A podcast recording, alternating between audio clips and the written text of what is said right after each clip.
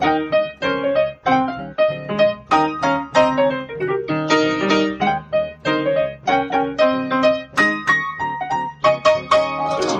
und herzlich willkommen zu Was denkst du denn? Mein Name ist Nora Hespers. Ich bin Rita Molzberger. Und wir haben tatsächlich ein Thema vorbereitet.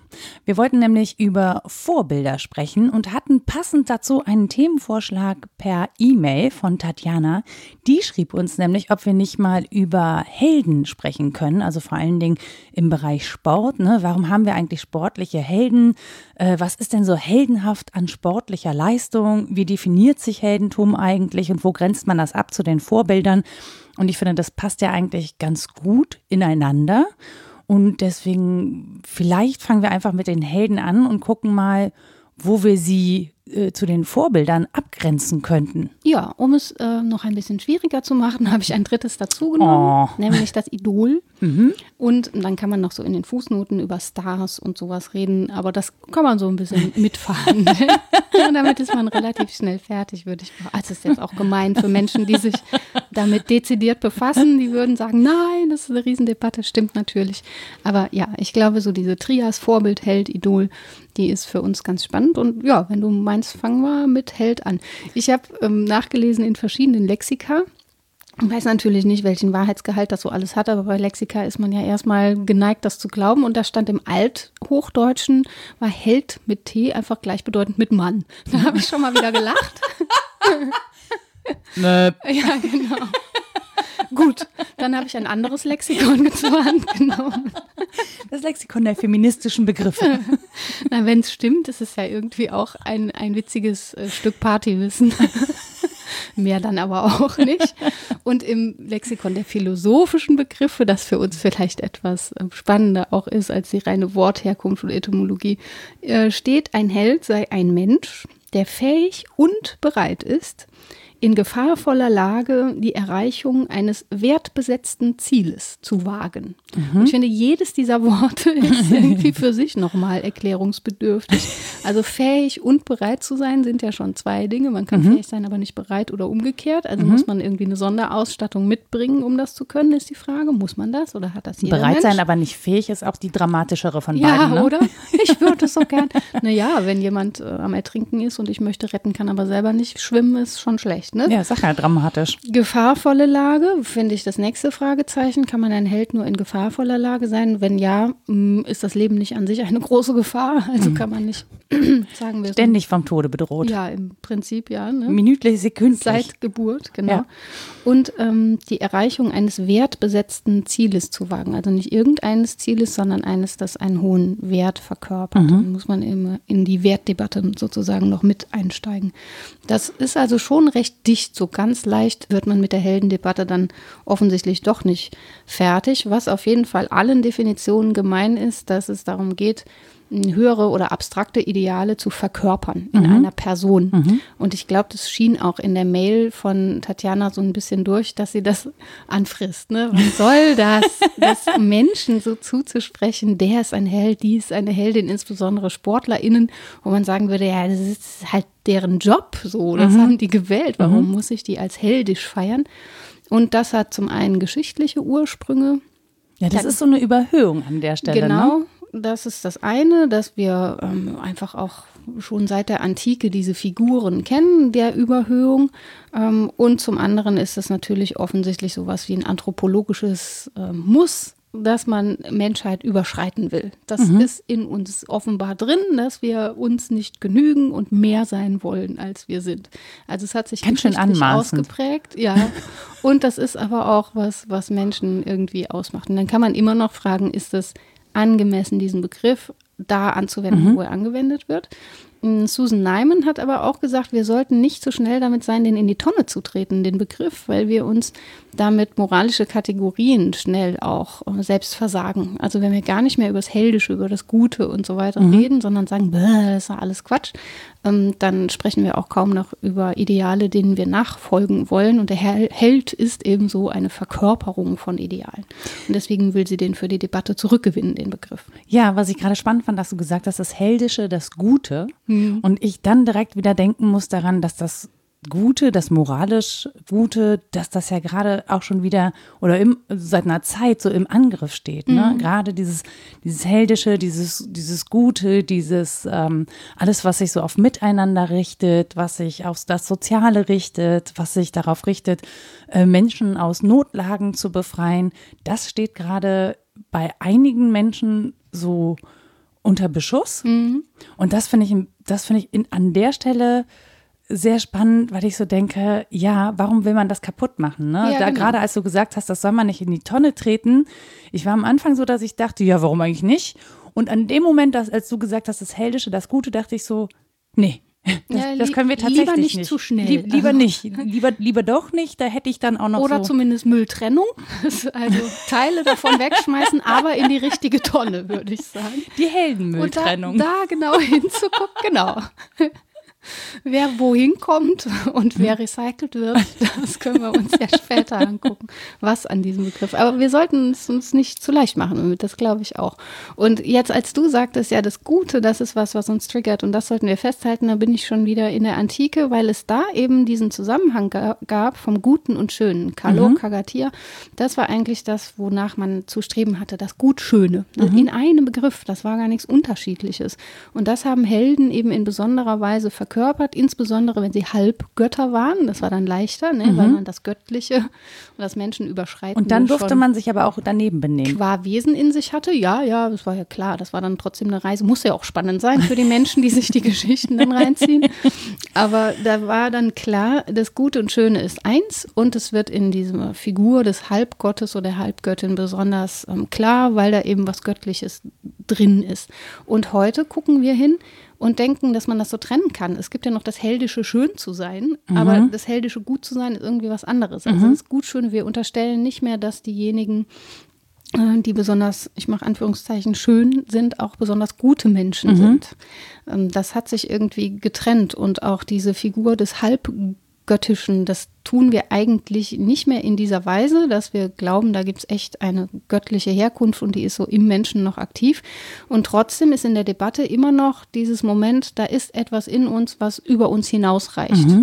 Und das ist spannend, dahin zu gucken, finde ich. Und da ist man halt direkt auch in der Nähe des Begriffs Vorbild und des Begriffs Idols, aber man ist schon noch anders unterwegs. Das ist ganz spannend. Da muss ich auch gerade dran denken, wenn ich vor allen Dingen an Sportler denke und in meinem Fall sind es halt vor allen Dingen Fußballer, auf die wir da gucken ne, und die wir ja dann auch wirklich sehr auf den Sockel heben, die, ähm, da muss ich an diesen Wertebegriff denken. Was sind eigentlich die höheren Werte, die sie erreichen? Die sind ja, wenn wir es so anschauen, vor allen Dingen Geld. Also die, die besonders viel Kohle verdienen mit ihrer Leistung, die sind uns irgendwie die oder die scheinen vielen Menschen am höchsten. Ne? Die verdienen ganz viel, die werden ja auch als, als Werbefiguren stilisiert. Also die, je Ja. höher die kommen, desto mehr Zugriff haben die natürlich auch auf weiteres Kapital. Das ist wie so kleine Magneten ziehen die eben weiteres Kapital an, sind dann total reich. Aber wir sind immer massiv enttäuscht, wenn sie ihre Vorbildfunktion Ja, ja. nicht erfüllen. Kann also doch wohl nicht sein. Steuern hinterziehen, ne? Weil gerade gibt es, glaube ich, den Fall. Blattgold essen. Blatt, ja, ja, genau, aber Ja, sowas, ne? Also sich sozusagen halbgöttlich inszenieren, ohne die Vorbildfunktion aber zu Mhm. Ja, erfüllen. genau. Und dann können wir, ich glaube, da trennen wir aber schon. Da sagen wir, naja, sportlich gesehen ist das ein Held, aber so vor, die Vorbildfunktion ist da halt nicht erfüllt. Sehr spannend fand ich dazu eine Debatte zu äh, Franz Beckenbauer, fiel Mhm. mir dazu ein. Der ist jetzt 75 geworden. Wir haben ähm, ein Video dazu gemacht. Äh, Ich arbeite ja für Zeig das wunderbare Welt des Fußballs. Wir haben ein Video dazu gemacht. Und unter diesem Video gab es diese Diskussion darüber, dass er ja sportlich denn wirklich ein grandioser Fußballer war, aber dass man ihm eben vorwirft, als Funktionär ähm, gemauschelt zu haben. Ne? Also korrupt und so, da wurde dann halt drum gestritten, was genau seine Rolle ist. Ähm, und da ist sozusagen der Held, der er mal war, ist sozusagen jetzt gefallen, so, eher so ein gefallener Held Ja. an der Stelle. Und das finde ich ganz spannend, dass wir das dann aber doch trennen, weil wir schon auch das Gute eigentlich mit einpreisen. Wir wollen das schon. Ja, genau. Und es geht eben nicht so leicht, die Vorbild- und die Heldendebatte voneinander zu trennen. Das mischt sich an der Stelle. Ich habe schon gezuckt, als du sagtest Podest, weil genau darum geht es. Beim Helden geht es darum, dass ähm, die angemessene Weise, sich dem zu nähern, Verehrung ist. Ein Held ist zu verehren. Der braucht auch Verehrung. Und dadurch will man Anteil an seiner Macht oder an seiner man, Reichweite, würde man heute sagen, mhm. oder so, ähm, gewinnen. Bathing in Reflected Glory gibt es, glaube ich, mhm. als Begriff dazu. Mhm, genau. Also dem Heldischen entspricht man, indem man es verehrt. Mhm. Dem Vorbild aber nicht. Das wäre für mich auch die Trennung. Das Vorbild wird nicht allein verehrt und man hofft auf Teilhabe dadurch. In der Antike schon, ist wieder ein bisschen anders, da müssen wir jetzt über das Idol gleich noch sprechen. Aber ähm, beim Vorbild ist es eher so, dass es Nachahmung statt Verehrung braucht. Also mhm. ein eifriges Mittun. Es mhm. genügt nicht, da vor dem Sockel niederzuknien, sondern man muss das ins eigene Leben holen und anverwandeln, was beim Helden eigentlich nicht so ist. Das heißt, beim Helden haben wir eher das Gefühl, das, das schaffe ich eh nicht selber. Deswegen verehre ich den ja. lieber, dann gehöre ich zu seinem Team so. Ja, genau. Ja. ja, das ist so eine Figur zwischen Identifikation und Projektion, mhm. beides. Also sich einerseits mit ihm ähnlich fühlen, Team, ich bin Team Herakles, keine Ahnung. ich bin Team Hera. Auch in Gruppen, halt auch nicht nur individuell. Ja. Ne?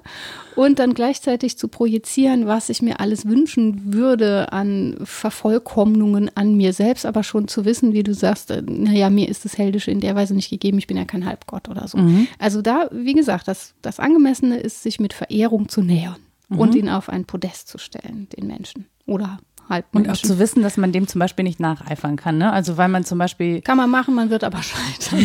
und vor allen Dingen gibt es keine individuelle Anverwandlung, weil in dieser Figur ja schon das Individuelle mhm. ist. Der, der, hat ja schon individuell anverwandelt und den kann man dann nur anschauen und vielleicht was draus lernen oder so. Mhm. Aber das Vorbild reizt eigentlich zu individueller Nachahmung. Also zu sagen, wo sind denn da die Werte, die ich tatsächlich gut finde? Es reizt übrigens auch zu einer reflektierten äh, Bewertung. Mhm. Der hält weniger.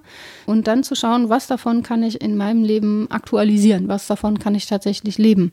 Ähm, das ist einfach das, die interessantere Frage beim Vorbild als beim Helden. Mhm.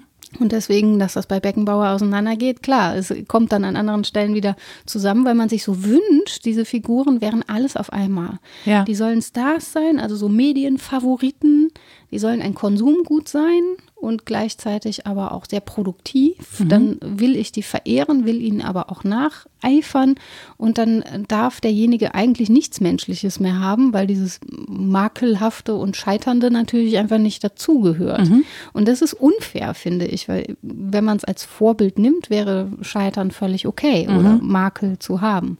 Und deswegen, da verstehe ich auch Tatjanas ähm, wie soll man sagen, Vorsicht in Bezug auf sportliche Helden ganz gut, ist das auch schräg, das ausgerechnet in diesen Bereichen ständig als heldisch zu bezeichnen. Trotzdem liegt es nah, weil in der Antike schon diejenigen, ähm, die bei kultischen Wettkämpfen, war ja eben dem Kult noch verbunden, mhm. olympische Wettkämpfe, weil eben nicht Sport, den Begriff gab es auch noch gar nicht, verehrt wurden wie Halbgötter. Das waren diejenigen, die im Hain mit AI, ich habe es auch schon mit EI gelesen, eine Statue von sich aufstellen durften, die mhm. dann verehrungswürdig war und so. Und ja, eben weil damit etwas verkörpert wurde, was als übermenschlich gesehen wurde.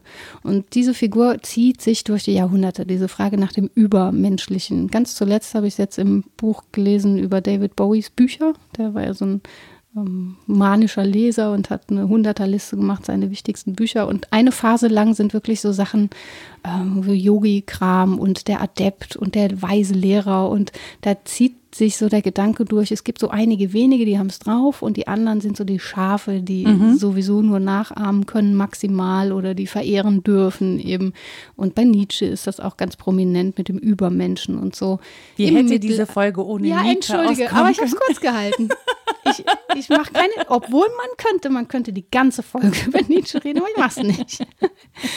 Ähm, Im Mittelalter, Thomas von Aquin, diese ganze Christus ähnlich werden Debatte und mhm. so, das, das zieht sich wirklich durch die Jahrhunderte in unterschiedlichen ähm, Facetten. Und das Spannende daran finde ich, dass man daran eigentlich ablesen kann, wie wir uns jetzt als Menschen verstehen. Mhm. Was wir so als Vorbild und Held werten, da kann man mal genauer hingucken und sich dann fragen, was das über uns aussagt. Nee, spannend ist, dass wir ja wirklich wenige weibliche Helden kennen. Zum Beispiel, genau. Jeanne d'Arc. Ja. Wäre mir, jetzt, die erste, die mir einfällt, wäre Jeanne d'Arc. Die Amazonen. die Amazonen, ja, aber dann auch sehr, das ist ja eine, ein Volk, das ist ja nicht eine, die Ja, ja. eine Person, Nee, ne? ja, ja. Und dann hast du halt ähm, irgendwie in der, in der griechischen Mythologie hast du natürlich so Kriegsherrinnen wie Athene, aber auch die hat eine ausnehmende Stellung. Das ist Mhm. Ja, jetzt ja, nicht so, klar. dass sie ähm, die Heldin ist für irgendwie alle, sondern das ist halt eine Frau, die das Ja. ist und da kann auch keine andere irgendwie so Nee, mithalten. die ist halt Superwoman. Genau, die fällt einem dann noch ein. Die ist aber auch nur aus der Rippe von Superman gemacht. Glaube ich. Ja. Ne, ja, aber das ist halt irgendwie strange. Und ich erinnere mich aber tatsächlich, dass mein Vater mir, wir haben immer griechische Mythologie zum Einschlafen erzählt bekommen, was ich toll finde. Also Grimms Märchen und griechische Mythologie. Und da gab es dann Ariadne.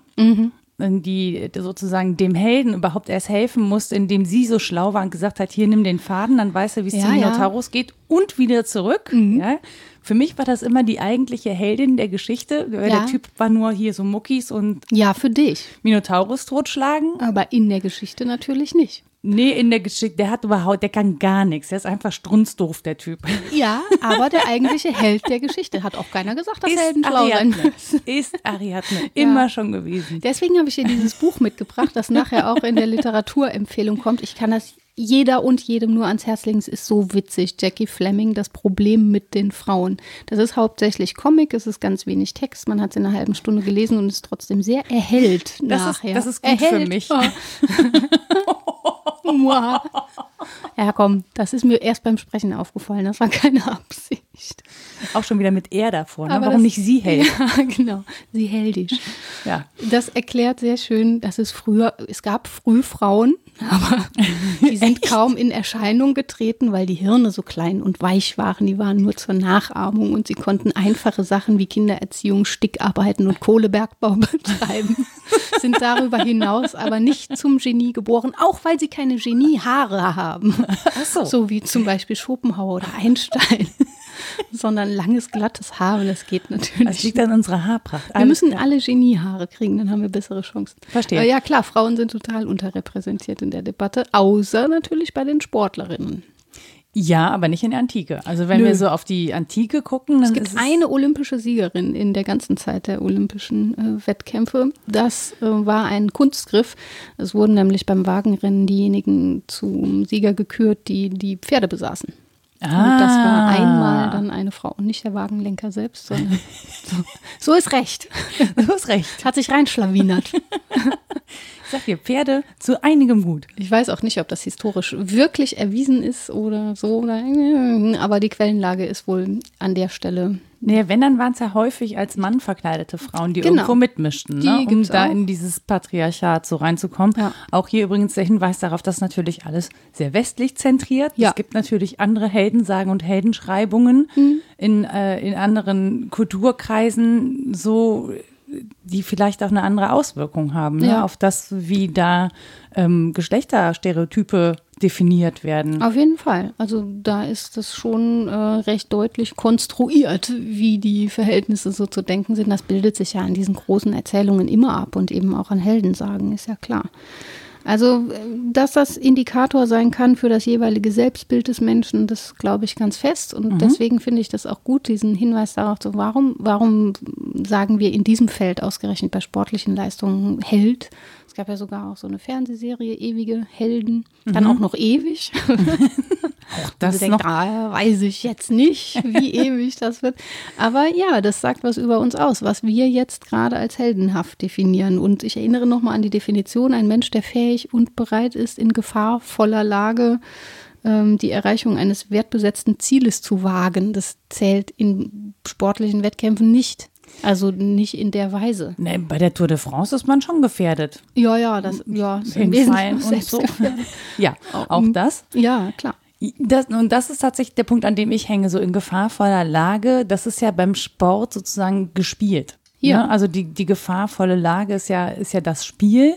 Das Verlieren ne, ist im Wesentlichen die Gefahr. Oder auch die eigene Gesundheit aufs Spiel zu setzen, da wird es dann schon ernst. Genau, aber das, das, genau, die Gefahr ist eben das Verlieren, das Verlust von Anerkennung und ähnlichem, Abstieg und so. Aber auch das, also so eine ganze Bundesliga und so, das ist natürlich erstmal alles ein Konstrukt und steht für etwas, dass damit jetzt ganz viel Geld gemacht wird. Dann hat es eben reale Auswirkungen. Aber wenn man den sozusagen wegnehmen würde, dann so. Wenn man jetzt echt ein heldischer Mensch wäre und zufällig auch Tour de France-Fahrerin, ne, dann mhm. müsste man eigentlich angepisst sein über diese crossmediale Vermarktung ähm, des, des Heldentums, weil jetzt echt heldisch zu sein, das heißt im Leben, das ja bedroht ist, sich mhm. zu entschließen zu irgendeiner Tat, zu der sich vielleicht jemand anders nicht entschließen würde, weil er äh, zu viel Schiss hat oder so. Ähm, das hieße ja dann im engeren Sinne heldisch zu sein. Und das andere ist dann nur noch eine Zutat, dass ich zufällig eben auch, weiß ich nicht, Grenzen überschreite im Körperlichen mhm. oder so. Aber dieses Gesamt von ähm, einem Entschluss, moralischer Klarheit, äh, zusammen mit, ja, sicher auch einer körperlichen Leistung und einer psychischen Einstellung, nämlich das zu wollen und Werte zuzuschreiben, das klingt so groß einerseits. Andererseits habe ich mich gefragt, ob das nicht die allermeisten Menschen von sich aus mitbringen. Mhm.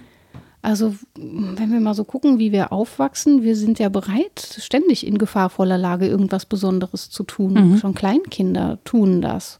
Und wenn sie soweit. Ja, die produzieren vor allen Dingen gefahrvolle Lagen. Ja, für sich selbst und für andere. Aber sie retten die anderen dann auch daraus. Sie sind ja ständig bereit, auch äh, ihren Arsch zu riskieren dafür, dass der andere irgendwie nicht beim Klettergerüst runterfällt und mhm. sich wehtut. Die schmeißen sich dann drunter. So. Also die, die Guten. Ja, schon, ne? Ja, ja. Also ich weiß gar nicht, ob man wirklich Halbgöttin sein muss, um das zu kultivieren. An den kleinen, gefahrvollen Lagen des Lebens kann man das, glaube ich, schon auch üben. Definitiv. Was ich mich halt frage, ist, ähm, wir haben ja auch so ein Heldentum, das mit Bescheidenheit einhergeht. Mhm. Also diese Menschen, die eben nicht darüber Das ist das, sprechen. was Nietzsche angepisst hat. Wirklich, die Bescheidenheit. Warum?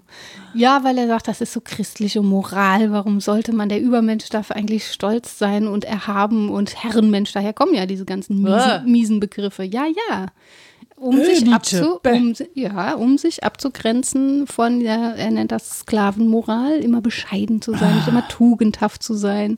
Ja, das ist das. Ich sag ja, der ist auch leicht misszuverstehen. Ne? Man kann dem leicht einiges unterschieben. Ähm, das liegt einfach auch an der eigenen Biografie, also immer klein gehalten worden zu sein, so im mhm. Sinne von christlicher Demut und so. Mhm. Ich würde ja sagen, also für mich ist das ein völlig unproblematischer Wert, ein bisschen demütig zu sein. Mhm. Ich finde auch, dass man dann an anderer Stelle sehr großkotzig sein kann. Demütig, großkotzig. Aber das ist Nietzsche nicht gut gelungen. Ja. Parallel zu das Problem mit den Frauen gibt es das Problem mit Nietzsche. Er muss es immer übertreiben. er lebt halt in Extremen. Ist ein ja. bisschen so eine Drama Queen. Ja, auch, voll. Ne? Ja, ja, genau. Nee, aber trotzdem, also das mit der Bescheidenheit, wir reden ja auch gerne von den Helden des Alltags, also die, die man eben nicht so sieht, ne, die jeden Tag irgendwie heldenhafte Taten vollbringen, wie zum Beispiel Polizei. Ihr merkt, ich habe eine Pause gemacht. Mach doch die Corona-Sachen. Die Pfleger. Die Corona-Sachen, die PflegerInnen und so. Nee, ja, wobei man sagen muss, natürlich PolizistInnen auch ähm, mitunter, also bei denen ist ja häufig dann doch auch gefahrvoll und so. Klar. Natürlich machen die oder in letzter Zeit kommt halt häufig raus, wie viel Scheiße da auch läuft. Das muss man auch klar benennen. Ja, aber ne? Ne, wenn das System scheiße ist, heißt das noch nicht, dass jedes Individuum scheiße ist. Genau. ich habe ja ein schönes Graffiti gesehen. Unter dem ACAB stand, möchtest du deine Meinung vielleicht etwas differenzieren? Sehr hübsch. ich habe das nicht geschrieben, hätte es aber schreiben können. ja, aber das tatsächlich, das ist auch wieder ein schöner T-Shirt-Spruch. Ja. du deine Meinung vielleicht etwas differenzieren? Ja. Kannst du eigentlich immer anbringen. Ja. An der Stelle passt es besonders gut, fand ich. Aber Nein, ja, aber Helden des Alltags. Ja, aber das ist so, ne, natürlich haben wir die auch. Die einen tragen halt, ne, auch bei der Feuerwehr und ich weiß, auch da gibt es Probleme mit Kameradschaften und mhm. Rechtsextremismus mhm. und so. Ähm, ich, ich glaube, dass das Problem nochmal anders gelagert ist äh, hintenrum, aber das können wir, glaube ich, jetzt nicht diskutieren. So, aber natürlich auch Ärztinnen und Ärzte, Pflegerinnen und Pfleger, Mütter, Alleinerziehende in jeder mhm. Form und da natürlich dann, wenn es sie denn gibt, auch die Väter, die das machen, ähm, Eltern im Allgemeinen, Menschen, die sich äh, über Widerstände hinwegsetzen, nicht im Sinne von, ich trage jetzt keine Maske, sondern äh, gesellschaftliche Widerstände. Ne? Mhm. Ne? Also die zum Beispiel äh, mit ihrer Transsexualität offen umgehen und sozusagen etwas nach außen verkörpern, was allgemein nicht akzeptiert ist, mhm. finde ich, eine, eine heldenhafte Leistung, einfach weil es zum Beispiel auch Mut braucht und weil sie natürlich trotzdem bedroht sind. Ne? Wäre ja dann auch Verkörperung eines abstrakten Ideals. Das abstrakte ja. Ideal wäre so etwas wie Diversität. Das für mich zu verkörpern kann durchaus bedeuten, ich begebe mich in gefahrvolle Lage, bin aber bereit, das zu wagen. Freiheit. Und, ja, genau. Und das in Kauf zu nehmen, dass mir da vielleicht Schlechtes bei widerfährt. Oder die ganz vielen Frauen in Belarus gerade. Also ja. das ist eine. Ja, deswegen so. sage ich ja, muss man sagen, das hm, gehört zu einem höheren Typus Mensch und sich dann darüber mokieren, dass wir den Begriff noch benutzen, wäre ja so. Wenn wir sagen, mhm. das ist so was Höheres und manche Menschen haben das und die dumme Masse aber nicht, dann würde ich sagen, dann schmeiß den Begriff auch in die Tonne. Wenn wir aber sagen, in uns ist etwas, was darüber hinaus drängt, nur mein Normalleben im Sinne von Anpassung zu leben, was mhm. auf Widerstand drängt und vielleicht tatsächlich auf Verkörperung von für vernünftig eingesehene Ideale, dann ist doch in jedem und jeder was Höheres, wenn ich das überhaupt in höher und niedriger, aber etwas davon ist dann in mir und will vielleicht gelebt werden. Und dann geht es vielleicht eher um Verunmöglichung oder Ermöglichung. Und tatsächlich, wenn ich so an Belarus denke, ist es auch nicht so, dass ich denke, es ist eine einzelne heldenhafte Leistung, nee. sondern es ist wirklich eine gemeinschaftlich heldenhafte mhm. Leistung. Ähm, ich möchte auch gar nicht Leistung sagen, aber mir fällt gerade kein besserer Begriff ein spontan. Ähm, aber das, das finde ich schon sehr bemerkenswert, dass es eben nicht das Individuum sein muss, sondern dass es eben auch ein Kollektiv, wie auch immer es sich gestaltet, sein kann, mhm. das sich eben in gefahrvoller Lage beweist in irgendeiner Form. Ähm, und vielleicht müssen wir auch da einfach vom Heldenbegriff runtergehen. Also, dass wir ihn zum einen sehr männlich konnotiert haben und dass er sehr individualistisch ist. Mhm.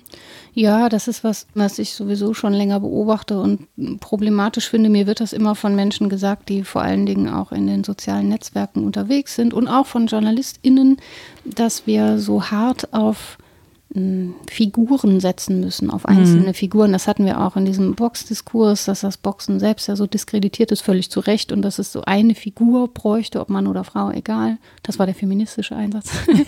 ähm, die das wieder verkörpern würde, dass es da Ideale gibt, dass das Sport ist äh, mit fairen Regeln und so weiter. Und ich finde diesen Hinweis darauf, dass es immer eine Figur geben muss, dass es immer so ein Mensch sein muss oder meinetwegen auch eine Handvoll mhm. Menschen. Mhm. Warum ist das so? Trauen wir da Leuten nicht auch zu wenig zu? Ich glaube, dass viele auch Einsicht in abstrakte Ideale nehmen können. Es ist natürlich gut, wenn wir Vorbilder erleben. Diese Debatte gibt es auch ewig schon im Erziehungs- und im mhm. Bildungsdiskurs. Kinder brauchen Vorbilder. Welche sollen das denn denn jetzt sein und so. Wer wählt die aus? Ja, und was müssen die dann verkörpern? Aber muss das überhaupt nur über diese Schiene laufen? Also ich glaube, es ist unstrittig, dass Menschen Verkörperungen gut lesen mhm. können und dass das einfach hilfreich ist aber sie auch mal mit abstrakten Werten wie Freiheit, Wahrheit, äh, was auch immer wir jetzt als Mündigkeit als äh, wertvoll erachten, konfrontiert und dann vielleicht so im Nebensatz auch Leute vorkommen, die es in besonderer Weise verkörpert haben, aber äh, wirklich auch erstmal mit dem Ideal anzufangen. Warum ist das so falsch? Also das heißt, du setzt das, du setzt das Ideal voraus, also nicht das persönliche Vorbild, ja. sondern sozusagen das Ideal, das im Prinzip für alle gemeinsam gültig sein kann. Genau. dass ich gar nicht so sagen muss, okay, also auf die Idee komme, das falsch zu verstehen, weil es passiert ja auch, ne, dass man ja. jemandem ja. nacheifert und sagt, ich will, ähm, also eine Person, die wirklich für Ideale steht und man denkt aber nur, ich will, ich würde auch gern so gut aussehen wie die. Ja.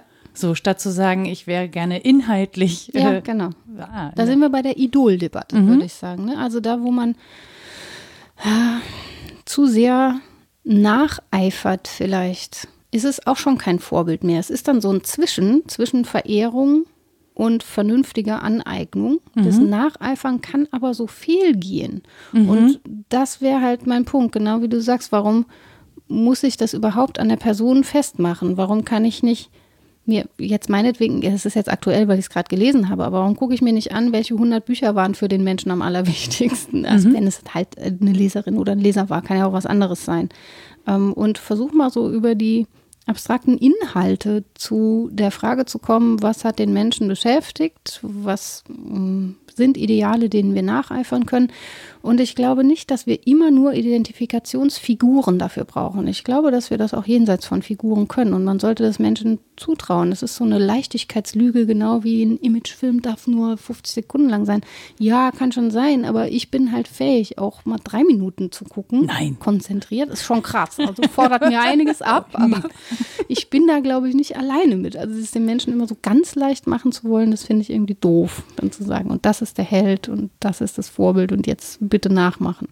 Und da sind wir, glaube ich, echt in der Idol-Debatte und die fand ich eigentlich am spannendsten, weil da so Sachen vorkamen, über die ich ewig nicht mehr nachgedacht habe. ich wusste einiges davon, aber es war so hinten im Kopf, weit, weit hinten und konnte wieder hervorgeholt werden. Aber vielleicht ist es ja genau der Punkt, den du auch sagtest, dass man da so fehlgehen kann in der Anverwandlung. Ja, ich, ich hatte gerade so den Gedanken, ich muss gerade an Ruth Bader Ginsburg denken, mhm. die ja gerade verstorben ist.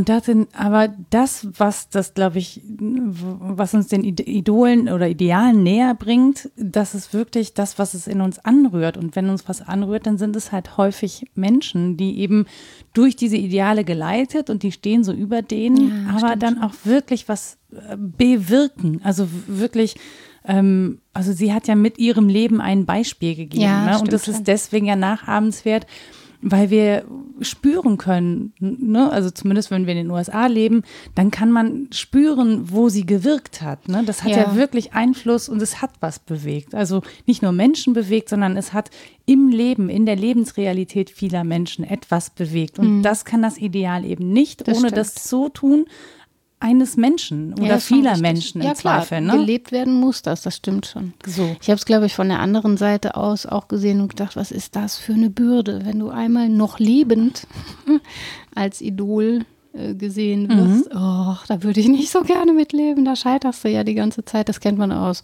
aus Paarbeziehungen, wenn der eine den anderen so idealisiert. Mhm. Ne? Und dann kannst du im Prinzip nur scheitern oder als Mensch gar nicht gesehen werden sondern immer nur eine Projektionsfläche für die Wünsche des anderen sein. Das finde ich auch Aber sind wir das nicht ohnehin? Also auch da, wo nee, wir nicht, nur nicht, glaube ich. Ja, aber viel, oder? Wir sind doch viel, sehr ja. häufig Projektionsfläche für die Wünsche anderer ja, ja. und haben das selten bewusst. Aber unsere engen Beziehungen machen ja eigentlich dadurch ihre Qualität aus, dass darüber hinaus noch was dazukommt, nämlich dass meine Schwäche mal anerkannt wird und auch gesehen wird und ich trotzdem geliebt werde oder solche verrückten Dinge. Aber das können wir ja mit, also das, das tun wir ja sogar auch mit unseren Helden, Vorbildern, Idolen das, ja. das bleibt dem ja. Ja, weiß ich nicht. Also die dürfen bestimmte Schwächen zeigen, die mich dann so näher dran bringen, andere aber nicht. Also die dürfen, ne, je nachdem, was ich daran ähm, als Idol sehe, darf daran aber kein, keine Macke passieren.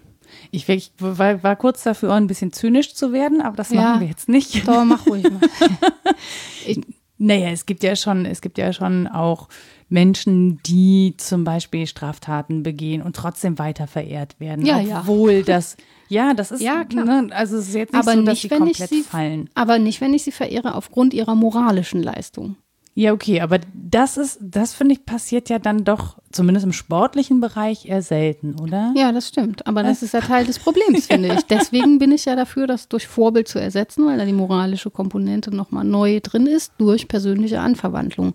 Und das hat man eben bei Held und Idol nicht. Das wird mhm. so auf ein auf den Sockel gehoben und steht dann irgendwie auch fest. Und da geht es eben nicht um persönliche Anverwandlung oder die ähm, individuelle Beurteilung, ist das dann richtig oder falsch, sondern das ist so gesetzt. Mhm. Das ist jetzt richtig und gut und deswegen verehre ich das. Und dann darf da aber auch nichts passieren, sonst ist man enttäuscht und wendet sich sofort ab und sucht sich ein anderes. Also das Idol, vielleicht um das mal zu differenzieren, das Idol ja. kommt aus dem griechischen Eidolon und lateinisch ist das Idolum und heißt eigentlich Trugbild. Phantom, Abbild. Also mhm. irgendeine Form von Täuschung. Das wissen wir aus der Name der Rose. Ja, genau. und ähm, das ist besonders erkenntnistheoretisch auch nochmal beleuchtet worden von Francis Bacon. Ähm, der unterscheidet in verschiedene Idole. Das hatte ich nicht mehr so präsent. Das fand ich aber schön, darüber nochmal nachzudenken, weil man dann so die aktuellen Phänomene dran abgleichen mhm. kann. Und er sagt, das sind alle, alle zusammen sind falsche Vorstellungen auf dem Weg zur Erkenntnis der Natur. Also mhm. Täuschungen sind Fehlvorstellungen und die gibt es in vier Kategorien, nämlich die Idolatribus, das Trugbild des Stammes, das wurzelt in, äh, im Menschenstamm, also im Mhm. Menschengeschlecht. Das liegt daran, dass wir zum Beispiel, da sind wir bei einer anderen Folge von uns, dass wir immer so teleologisch und anthropomorph denken. Mhm. Dadurch erzeugen wir viele Trugbilder, weil wir so tun, als seien die Dinge, die Tiere, die, die Das Natur Vermenschlichen so von ähnlich Dingen. wie Menschen. Genau, das erzeugt die ersten Trugbilder. Die zweiten sind die Idola specus, die der Höhle, die daran liegen, dass ich so in meiner Filterblase hocke. Das sind die individuellen. Das begründet also in der Eigenart des Einzelnen, dass wir Trugbilder haben. Dann gibt es die dritten, das sind die Idolaphori, die Trugbilder des Marktes. Da bezieht er sich auf eine schlechte Korrespondenz zwischen Ding und Sprache. Mhm. Wenn wir meinen, mit der Bezeichnung des Dinges hätten wir schon die Wahrheit ausgesagt. Das ist, das ist ein Trugbild, das stimmt nicht. Und das Kannst du das kon konkreter mal an einem Beispiel? Äh, wenn ich meine, ähm, mit meiner Bezeichnung, ich mache mal ganz einfach Baum, sei Mhm. die Baumheit erfasst. Dann bin ich ja schon das erste Mal irritiert, wenn ich jemanden mit einer anderen Sprache treffe und der sagt Tree. Dann sage ich, ja, nein, das ist nicht Mhm. Nix die hier. Baum. Also, ja, so. Ja. Ne? Also das ist jetzt wirklich ganz basal. Aber auch wenn wir meinen, Aber ich habe es jetzt verstanden. mit unserer Sprache was zu bezeichnen, was tatsächlich so ist. Mhm. Und nicht raffen, dass das eine Konstruktion ist, dass wir mit Sprache noch nicht Erkenntnis haben, sondern dass wir die einfach brauchen. Also im Prinzip der. Hinweis darauf, das gilt für diesen Kulturkreis, aber es gibt zum Beispiel noch andere Ja, Perspektiven nicht auf nur dasselbe. Kulturkreis, sondern auch Sprache reicht nicht an Wahrheit ran. Mhm. Das ist nur eine Form, sich anzunähern. Mhm. Und ja, davon finde ich im aktuellen Mediendiskurs sehr viel. so. Trugbilder des Marktes. So in der politischen Debatte, also Mhm. tut mit den Worten schon die Wahrheit gesagt zu haben und sich dann aber gar nicht mehr ums Phänomen selbst. Das nennt man jetzt Whataboutism. Ne? aber Peter ja. verteilt kleine Patz. ja, du. Ja, ist ja richtig so. Ich wünsche mir ja in jeder dieser Polit-Talkshows immer die Diskurspolizei, die Guido, Guido, macht, hier hat jemand Scheiße geredet. Ich werde nicht müde, das vorzuschlagen. Irgendwann gibt es das. Dann sind die ganzen arbeitslosen Philosophinnen endlich einen Job als Diskurspolizei. nee, ja, vielleicht noch die vierte Sorte Idole zur Sicherheit. Also die vierten Trugbilder sind die Idola Theatri des Theaters ist ein bisschen irreführend. Das sind Trugbilder, die aus verschiedenen dogmatischen Lehrmeinungen herrühren, dass wir halt schon so viel Tradition in uns aufgeschlürft haben mit dem Geist, dass wir meinen, das sei so und das überhaupt nicht mehr befragen. Das ist im Prinzip ein großes Theater, dass wir meinen, Männer und Frauen müssten so und so zusammenleben. Jetzt mal als aktuelles Beispiel liegt einfach daran, dass wir da dogmatischen Und das sei schon Lehrmeinungen immer so aufsitzen. gewesen. Ja, genau. Auch. Und diese Trugbilder sind ja aktiv dauernd. Und dass das eigentlich Idole sind, das finde ich so spannend. Also, dass man sagt, das ist, das ist mein Idol, dem eifere Wir benutzen das eigentlich völlig falsch. Ja, genau. Und dann gar nicht hinguckt, dass das vielleicht die große Täuschung ist, hinter die ich mal Diesem gucken sollte. Trugbild folge ich schon mein ganzes Leben. Ich bin so stolz darauf. Ja. Äh, what? Das Witzigste finde ich, dass es Ratgeber gibt, die heißen Sei du selbst. Das ist das beste Paradox, was so Vorbild und Angleichung angeht. Und man denkt, ja, wie jetzt? Und du sagst mir, wie das geht oder was? Das ist so viel Witzfigur. vergehrt in der Debatte, oder? Ja. Und ja, daran bildet sich eben auch vieles ab, was wir so als Selbstverständnis mit uns rumschleppen. Und das beinhaltet die Enttäuschung ja ohnehin. Ja, ne? ja. Also wir müssen daran, also wenn wir, wenn uns das nicht enttäuscht, dann läuft ja was falsch. Ja, genau. Wir müssen ja irgendwann dieses Trugbild sozusagen aufdecken, um zu erkennen, ach Mensch, das war jetzt auch nicht. Müssen wir halt nicht. Man kann sehr glücklich leben mit seinen persönlichen Heldinnen und Helden, fürchte ich. Du nicht. Du fühlst dich Doch, doch, doch, ich bestimmt auch, aber ich dachte so, müssen nicht, ja, aber wollen. Ja, genau. Wäre schon hübsch, ne? Aber ich werde immer wieder darauf hingewiesen, wenn ich so argumentiere, dass das viele Menschen einfach nicht interessiert. Und dann sage ich auch echt, ach, äh, ja, okay. Ne, ist ja so, dass man einfach sagen kann, das ist mir wurscht, ob ich dann ein Trugbild aufsitze oder ob ich mh, was Falsches verehre. Ich finde es aber wichtig, irgendwie diesem Instagram-Account zu folgen und Man das macht sich auch nicht so. wirklich beliebt, wenn man das immer dekonstruiert. Nee, nee, nee nicht besonders. Ich rette mich dann immer in die Sphäre, ja, ästhetisch kann man das ja alles gut finden. solange man es nicht mit moralisch oder erkenntnistheoretisch verwechselt oder so und nicht meint, das sei alles wahr und gut oder so, sondern nur sagt, ja, ich finde das irgendwie schön, meinetwegen. Also eine Moral ist ja auch keine finale Wahrheit, ne? Nee, natürlich nicht. Aber ich glaube schon, dass diese Richtschnur es überhaupt danach bewerten zu wollen, ob es gut und richtig ist, mhm. dass das, was eher Absolutes ist, das tue ich oder ich tue das nicht. Also ich kann das natürlich einklammern und sagen, das ist jetzt an der Stelle nicht so wichtig, ob es gut und richtig ist. Ich muss jetzt irgendwie durch den Alltag kommen. Aber im Denken ist das schon etwas, was man tendenziell tut oder nicht tut, würde ich behaupten. Und deswegen auch eher die Ausrichtung auf das Ideal, also auf den Wert ja. an sich, als auf das Idol, das im Prinzip mir ja nur ein Abbild, Trugbild dessen ja. bieten kann, weil das eben auch durch ja. Menschliches Sein verfälscht ist. Ja. Wäre das richtig? Ja, schon. Okay. Ja, genau. Auch ja, dadurch, dass unsere Erkenntnis eben nicht absolut ist, dann kann ich diesen Trugbildern aufsitzen. Genau so ist mhm. es gedacht. Und ja, da kann ich mich drüber ärgern. Ich kann das natürlich auch feiern. Ich kann auch einfach damit leben, mhm. dass es so ist, würde ich sagen. Und dann komme ich halt raus bei einer eher mh, mm, reflektierten Zugangsweise auch zum Heldentum. Mhm. Wenn wir jetzt wieder auf die Eingangsmail zu sprechen kommen. Es spricht ja nichts dagegen, äh, wie meine Schwester, um sie jetzt für ewig zu diskreditieren, in Karl-Heinz Rummenigge verliebt zu sein, wenn man zwölf ist und ein Poster von ihm aufzuhängen und das irgendwie wichtig zu finden. Kann man alles machen. Rummenigge war beim Ribbeln ganz schön viel wert. Das war, wenn man diese Panini-Bällchen so gegeneinander ja. geschnibbelt hat, geguckt, was am weitesten fliegt und so. Aha. Ja, da war der Rummenigge ordentlich viel wert. Also hat sie recht.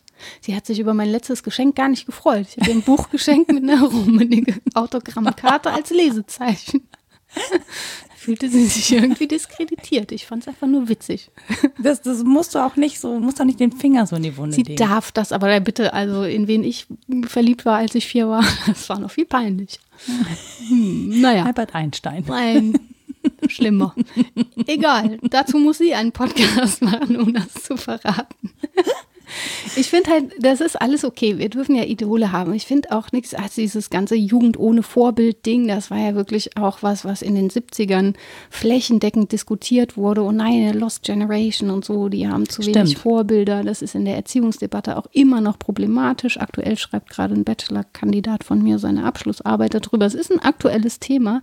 Man muss es halt nicht so lamoyant vortragen. So, mhm. ach, die haben alle nicht die richtige Richtschnur und jetzt geht es total schief. Ich glaube schon, dass sich an vielen aktuellen Tendenzen zeigt, dass das noch gebraucht wird, dass es aber reflektiert gebraucht wird. Also mhm. niemand braucht eigentlich mehr so Identifikationsfiguren, denen total nachgeeifert wird. Gleichwohl passiert das. Ich Menschen löschen sich ja selbst aus, um auszusehen wie jemand anders und so mhm. verrückte Sachen. Aber das sind eher Einzelfälle, würde Findest ich behaupten du? wollen. Wenn ich mal, ja, aber wenn ich jetzt mal zum Beispiel Obwohl, an ja, sowas wie Greta nee. Thunberg denke, die ja. ja. als wirklich Vorbild, von mir aus auch Idol, ähm, für eine ganze Generation mhm. ist, die, die auch stark politisiert. Ne? Wir haben eine, äh, aktuell eine sehr politisierte Jugend, das finde ich auch sehr spannend, ähm, dass so die ja, Altersklasse so um die 40, 50 gerade ihre Idole ja verliert, weil die zum Teil einfach sterben. Ja. Ne? Also die Betroffenheit zum Beispiel an der Stelle ist unglaublich groß. Ja, auch stimmt. die Betroffenheit, was natürlich auch eine politische Komponente hat, jetzt wo Ruth Bader Ginsburg gestorben ist. Ähm, das war, äh, also bei wenigen Popstars, also bei Popstars kenne ich diese Betroffenheit, mhm. aber dass es jetzt bei einer Juristin ja. ist, ne, das ist ja wirklich ungewöhnlich, das muss man einfach mal so sagen. Ähm, und so, also da, da finde ich nicht, dass wir das heute nicht mehr haben oder nicht mehr brauchen. Ich finde auch nicht, dass der Umgang irgendwie deutlich reflektierter ist. Ich nee, glaube, wir brauchen schon ich habe halt überlegt, ne, warum stellen wir die auf den Sockel? Und wir reden ja sehr häufig von Spannung. Ich glaube, wir brauchen diese Menschen, um uns dahin zu, also um uns zu spannen. Und ich mhm. glaube, dass das Ideal schafft nicht dasselbe.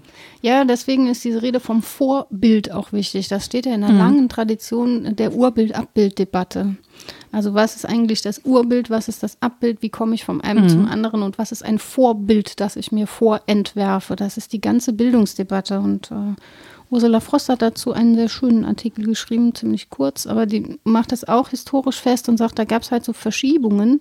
Die Debatte ist aber eigentlich immer aktuell und auch jetzt noch aktuell. Mhm. Also es entspricht dem, was du sagst. Und ihre These ist, es gab so drei Phasen. Die erste war von dem Theorem der Angleichung oder Imitatio in der Antike hin zur vernünftigen Selbstbestimmung. Mhm. Das wäre dann die Aufklärung. Also das Vorbild in diesem Horizont einzusortieren. Dann die zweite Verschiebung von der Aufklärung, also dieses vernünftige Beispiel hin zur authentischen Selbstfindung. Mhm. Das Individuum also zu entdecken und zu sagen, dahin musst du dich wenden. Das ist tatsächlich Nietzsche und ähm, vor allen Dingen auch die Reformpädagogik. Und die dritte Phase, sagt sie, ist eigentlich von dieser Selbstfindungsdebatte ähm, mit Nietzsche und der Reformpädagogik hin zum Aktuellen und das nennt sie Selbsterfindung. Mhm. Nicht Selbstfindung, sondern Selbsterfindung. Und es ist häufig auch ästhetisch überhöht und da nennt sie auch so Phänomene wie sich selbst auslöschen und äh, aussehen wollen wie jemand anders oder so eine Gefolgschaft auch medial in, in Szene zu setzen, gar nicht an einem realen Vorbild, das gelebt hat, Mhm. ähm, zu orientieren und all sowas. Also es ist in vielen Horizonten noch aktiv, aber ja, ich, meine Hoffnung ist tatsächlich, dass, ich weiß auch nicht, dass diese unreflektierte Imitatio dann doch so ein bisschen dadurch genährt war, dass es diesen Himmel von Göttern und Halbgöttern gab und mm, dann auch Sinn ergibt, sich angleichen zu wollen oder Mhm. nur imitieren zu wollen, aber dass man wirklich seine eigene Individualität durchstreicht und sein will, komplett wie jemand anders. Mir ist das halt so ein bisschen unheimlich. Ich hoffe, dass Ich- das ich nicht finde, allzu das- viele tun. Ich finde das auch unheimlich. Ich habe mich gerade gefragt, weil wir ja durch Imitieren lernen, Mhm. ne, dass es vielleicht auch einfach, das ist eine Phase. Ja, wir vielleicht. brauchen- wir das brauchen- ist schön, ja. Ja, wir Es brauchen kommt dann eine vierte Phase. ja. Nee, aber vielleicht brauchen wir diese Phase, ne? Und Mhm. auch um, um zu merken, wo tut uns das gut, wo tut uns das nicht gut, wollen wir das durchziehen? Ich glaube, die wenigsten Menschen bleiben in diesen Phasen stecken. Mhm. So, die meisten individualisieren da ja dann doch irgendwann was rein oder sagen, ja gut, das hatte ich jetzt mal, da war ich, keine Ahnung, zwischen 14 und 20 Ja. und jetzt muss ich dann doch irgendwie, will ich das anders leben. Und ich finde sehr spannend an daran, ähm, dass wir den Faktor Zeit so wenig berücksichtigen Mhm. und die Prozesshaftigkeit, die menschliches Leben ja nun mal mit sich bringt. Ja. Ne? Also wir, wir, oder häufig ist es so, dadurch, dass wir auf alles auch immer nur so Schlaglichter werfen, wir haben immer so einen Status quo. Mhm. Und die Entwicklung bleibt uns aber intransparent. Die können wir auch häufig gar nicht nachvollziehen. Also ich könnte sie auch gar nicht so richtig gut beschreiben. Meine Also, Schwester findet jetzt Karl-Heinz Rummenigge auch nicht mehr gut. siehste, siehste, war nur eine Phase. So, ja. Gut die 40 Jahre. Vielleicht hat sie es auch schon früher. Also ich mutmaße da an der Ja, Stelle. Aber es, ne, es ist schon so, dass ich so denke, ähm, der Faktor Zeit ist halt schon sehr entscheidend, ne? Auch in stimmt. dieser persönlichen Entwicklung und den berücksichtigen wir überhaupt nicht mehr. Sind nicht, wir sind nicht mit 20 fertige Menschen, weil wir wählen dürfen oder weil wir fertig sind mit unserer Entwicklung oder weil wir schon alles gesehen haben oder was auch immer. Mhm. Ähm, es gibt viele Dinge, um die habe ich mich nicht gekümmert Mhm. in, in, ne, vor, vor 20 Jahren. Kann ich mich nicht dran erinnern, war ich viel zu jung noch. Vier. Auf jeden, naja, aber da, ne, das, das, weil uns das zum Beispiel nicht betroffen hat Ja, in klar. unserem Leben. Ne? Ja, Mich klar. hat nicht das Schicksal von Müttern an sich betroffen, als ich 20 war. Finde ich für mich eben nicht so Ja. relevant war. Ne? Das betrifft mich jetzt natürlich viel stärker, wo mein ganzer Freundeskreis irgendwie in familiären Mhm. Bezügen lebt. So, also und warum wir da nicht so Abstriche machen können, das, das ist irgendwie so ein Ding, wo ich denke, lasst Menschen doch Zeit und Raum und Entwicklung, das muss ja alles möglich sein. Stattdessen reden wir so über Status quo und legen an eine jetzt 17-Jährige einen Maßstab an, den mancher 50- und 60-Jährige Ja, eher nicht so. nicht gut. annähernd erfüllt. Ja, das meinte ich auch mit der Gegenseite, wie lästig das sein muss, eine Heldin zu sein und ja. dann nicht mehr entwickeln zu dürfen oder nicht sagen zu dürfen in 15 Jahren, boah, da war ich jemand anders. Und das ist ja eigentlich auch konträr, wenn wir sagen, es geht jetzt um Selbsterfindung, dann ist das ja ein Prozess, der lange dauert. Dann komme ich eben nicht an einem bestimmten Punkt X an, bin erwachsen, habe meine Ideale oder auch Idole, die stehen fest und den Rest des Lebens verbringe ich mit Angleichungen. Das war ja mein Punkt, ne? Ja. sondern dann ähm, gewinne ich einen reflektierten Zugang zu mir und zu den anderen und dann ist die Wahl eben auch mal anders, als sie noch vorgestern ausgefallen wäre. Aber es ist auch nicht rein eklektisch. Es ist nicht so, dass ich mal das nehme und mal das und 100 Persönlichkeiten auf einmal bin. Also bin ich natürlich schon, aber die entwickeln sich ja anhand einer Linie irgendwie. Und in der Rückschau ergibt dann vieles Sinn, anderes auch nicht. Ne? Das wird dann so liegen gelassen. Das liegt unterm Tisch, da riecht es ein bisschen. ja, da ist jetzt, oh, da unterm Teppich ist so eine Kann man drauf treten, dann sieht man das nicht mehr so. Aber das meiste folgt ja schon einem Grundzug. Also wir sprechen ja auch nicht umsonst von Charakter, aber das ist schon Mhm. so was relativ feststehendes ist oder vom Habitus. Nee, wir halt können ja- relativ stabil. Genau. Wir können die Ideale ja haben, aber es ist auch die Frage der Wahl der Mittel. Ne? Also Ja. mit welchen Mitteln versuchen wir denen nachzueifern? Ja. Die können einfach mit 20 anders aussehen als mit 40 oder 60. Im Zweifel, weil wir andere Mittel und Fähigkeiten zur Verfügung haben, bis dahin sie entwickelt haben, handwerklich geschickter geworden sind, uns besser ausdrücken können, äh, einen anderen Platz in der Gesellschaft haben. Ne? Ja. Auch das sind ja Entwicklungen. Wir sind mit 20 oft, also wir können soziale Medien nutzen, aber wir sind gesellschaftlich mit 20 oft nicht da, wo wir sein müssten, um sozusagen einen Einfluss zu haben, wenn wir den denn haben wollen. Und dann ist das vielleicht sogar toxisch, so eine riesige Reichweite zu haben, wenn ich noch gar nicht in der Position bin, irgendwie verantwortungsvoll gut damit umzugehen, Ja. weil ich das noch nicht gelernt habe. Ja, ja, Gut, aber auch das sein. können manche Menschen mit 60 Nee, nicht. natürlich nicht. Ich möchte da Genau. nur noch mal drauf hinweisen. Ich werde es nie Ich lernen. meinte, Mänch, ich meinte Männchen mit Ä. Sehr süß. Ich finde, das müsste irgendwie in den Titel der Folge. Vorbildmännchen. Ich wollte doch Heldenmännchen. Heldenmännchen. Ich wollte Heldenmülltrennung eigentlich. Auch nicht schlecht. Mal gucken, wo welche Männchen hinkommen.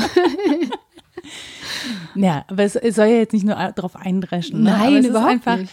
Wir, wir sind in einer Gesellschaftsstand jetzt, in der einfach sehr viele Männer in entscheidenden Positionen sind. Das Ne? Problem mit den Frauen. Ich Ja. sag's ja. Lies das, das ist wirklich großartig. ähm, ja, dein Punkt ähm, hebt ja auch wieder auf das Fähig und Bereitsein in gefahrvoller Lage die Erreichung eines wertbesetzten Zieles zu, zu wagen ab. Ne? Das kann ja sein, dass ich im Leben einfach auch unterschiedlichen gefahrvollen Lagen ausgesetzt bin und das nicht nur als Individuum, sondern auch wirklich epochal. Klafki hat das gesagt, wir entwickeln uns bei Gabe von epochaltypischen Schlüsselproblemen. Das ist eigentlich das, wo der Bildungsbegriff drauf abheben Oh, müsste. ja. Ne? Was jetzt uns gerade beschäftigt, das habe ich vor ein paar Jahren nicht so geahnt. Also ich habe wohl immer da die Cassandra-Rufe gemacht, von wegen, das geht nicht ewig so weiter. Ähm, Und Homo economicus ist nicht die einzige Figur, anhand derer man Orientierung leisten kann und so. Aber dass es auf diese Weise implodiert, das hätte ich nie auf dem Zettel gehabt, dass eine Pandemie uns Ja. so verändert, Ja. sondern ich dachte, weiß ich nicht, der Kapitalismus implodiert oder irgend sowas läuft heiß, irgendwer macht Server kaputt. Man dachte ja an alle möglichen Ja. Szenarien und an das dann vielleicht Du, der nicht. Kapitalismus macht gerade aber fröhlich weiter. Ja, ja, klar. Und das hatte man auch nicht auf dem Zettel. Dann hättest du doch gedacht, okay, dann ist das jetzt so eine Phase des Umlernens, bla bla. Ja, das ist nicht passiert. Und das sind, das meine ich, diese epochaltypischen Schlüsselprobleme sind ja nicht nur im individuellen Lebenslauf entscheidend, sondern auch für ganze Gruppen. Das, was du eingangs auch sagtest, warum nicht die Frauen in Belarus angucken und nicht eine Frau, die als Identifikationsfigur dient. Wobei die da im Zweifel auch eine Person haben Klar. werden, ne? Die Na. Oppositionskandidatinnen. Besonders charismatisch Genau, und ja. auch fähig und bereit, irgendwie sich vorne Ja. heranzustellen. Ist auch nicht jede und jeder, finde ich auch gut so. Das wäre nämlich sehr lästig, wenn das alle wollen würden. Ich will den Drachen umbringen. Nein, ich. Ich war zuerst Genau. hier. Auch der arme Drache. Denkt sich auch, ja, einigt euch mal. Ich fliege derweil weg. Ist ja wirklich so. Kommt zu Potte.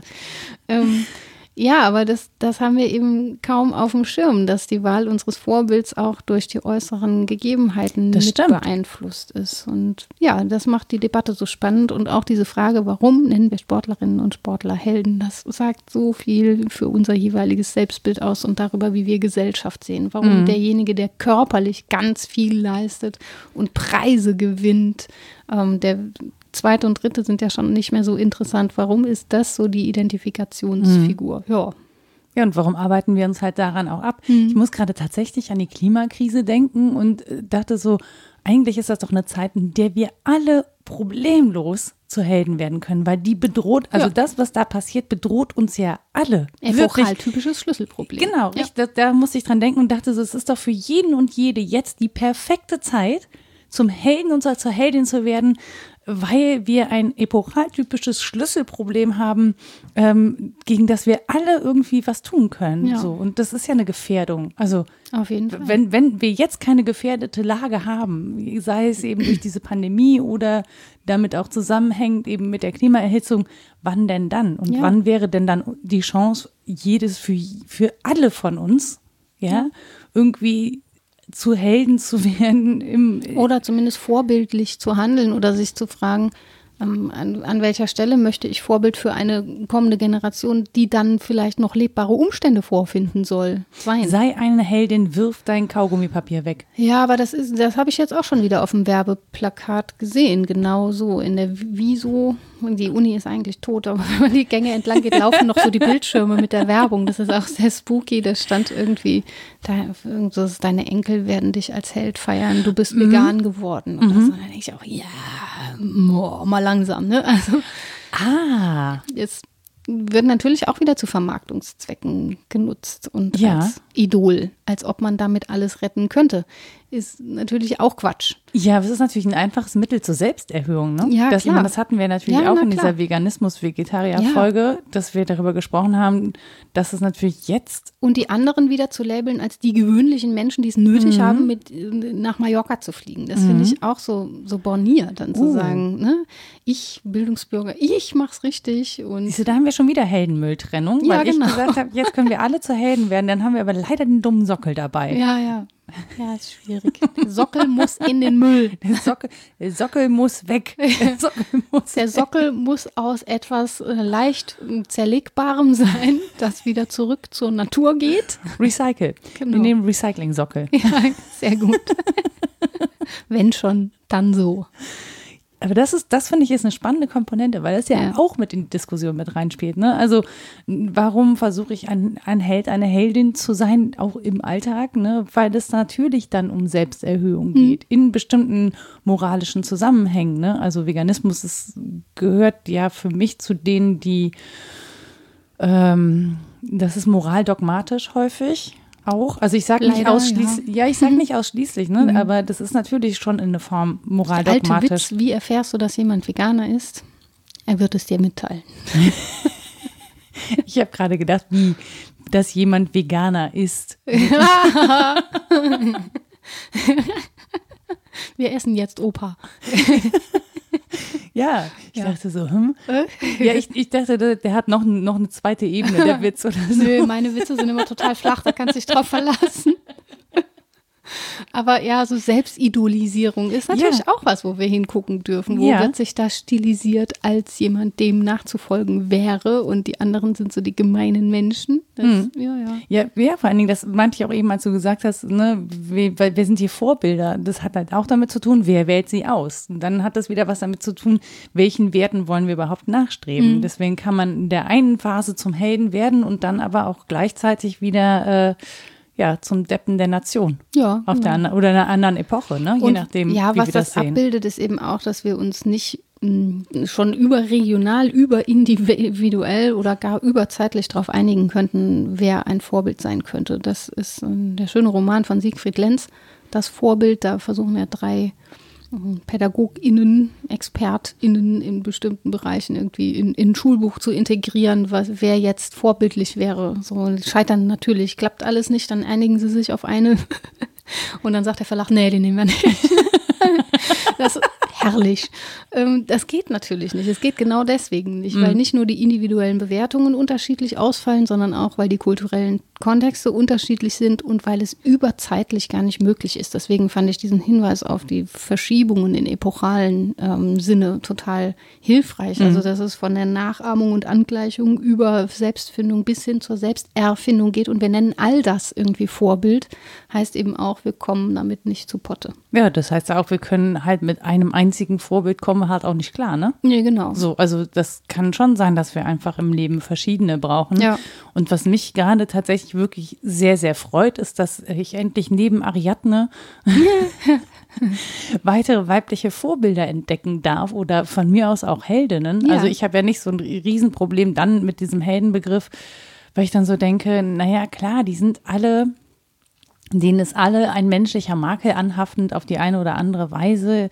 Ähm, und wir können ja nur das sehen, was sie hervorbringen. Wir mhm. sehen sie ja nicht in ihrem Alltag. Ne? Alltag ist mhm. ja wenig heldenhaft für die meisten Menschen. Ja. Ich finde auch, dass das nicht stimmt, aber das ja. ist ja das nicht, das findet in den Erzählungen ja nicht statt. Sage ich gleich was du, ja.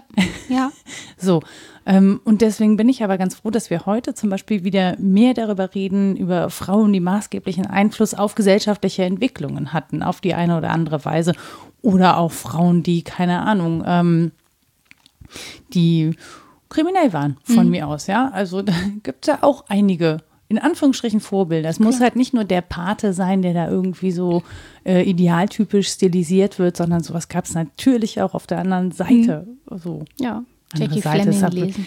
Ja, andere Seite ist ein dummer Begriff. Ich denke gerade, ich weil das haben aber jetzt das Inter, ja, ich will das immer mit inkludieren und dann kommt es immer viel ist zu Ist auch schwierig, dem Binären irgendwie zu entkommen. ja, genau. So. Was mich so irritiert hat, ist und da habe ich mich selbst an die Nase gefasst. Ich habe mal eine Zeit lang, ich habe ja schon gesagt, meine Auseinandersetzung mit dieser Debatte ist lange her und äh, als ich das tat, auch in Seminarkontexten noch über Vorbilder zu sprechen und so, habe ich anfangs zu Eingang des Seminars immer gefragt, wer sind denn Ihre Vorbilder? Mhm. So, und jetzt mag das, weiß nicht, zehn Jahre her sein oder so. Und ich war nachhaltig irritiert, dass wirklich signifikant viele Menschen gesagt haben, meine Mutter mein Onkel. So, die meisten haben meine Mutter gesagt. Und ich dachte, was? Was ist denn das für eine Bankrotterklärung an die Ideale? Kann ja wohl nicht wahr sein. Dann hatten wir immer noch Patriarchat. Und ich dachte, ja, weiß ich auch nicht, wie das passiert ist. Das war die eine Irritation und die andere, mhm. hallo, können Sie nicht mal größer denken? ach so, Ihre Mutter ist, ach so, okay. Nee, aber ich dachte, das ist doch eigentlich sehr eng gedacht, also gerade den Familienkreis nicht zu mhm. verlassen. Wenn du mich mit 20 gefragt hättest, also ich liebe meine Mutter, aber ich hätte im Leben nicht gesagt, dass die irgendwie mein Ideal oder meine Heldin ist oder so. Ich hätte immer gesagt, es ist bewundernswert, was die geleistet hat. Aber es ist doch nicht mein Vorbild. Ich will ja anders werden als die. Das war ganz wichtig, anders zu mhm. werden. Jetzt merke ich, hat nicht gut geklappt. ist in, schlecht gealtert. In weiten Teilen doch sehr ähnlich geworden, aber dann auch wieder ganz anders. Also ich habe, glaube ich, schon Selbstfindung und Selbsterfindung da ganz gut rekombiniert, hoffe ich, sagen zu können.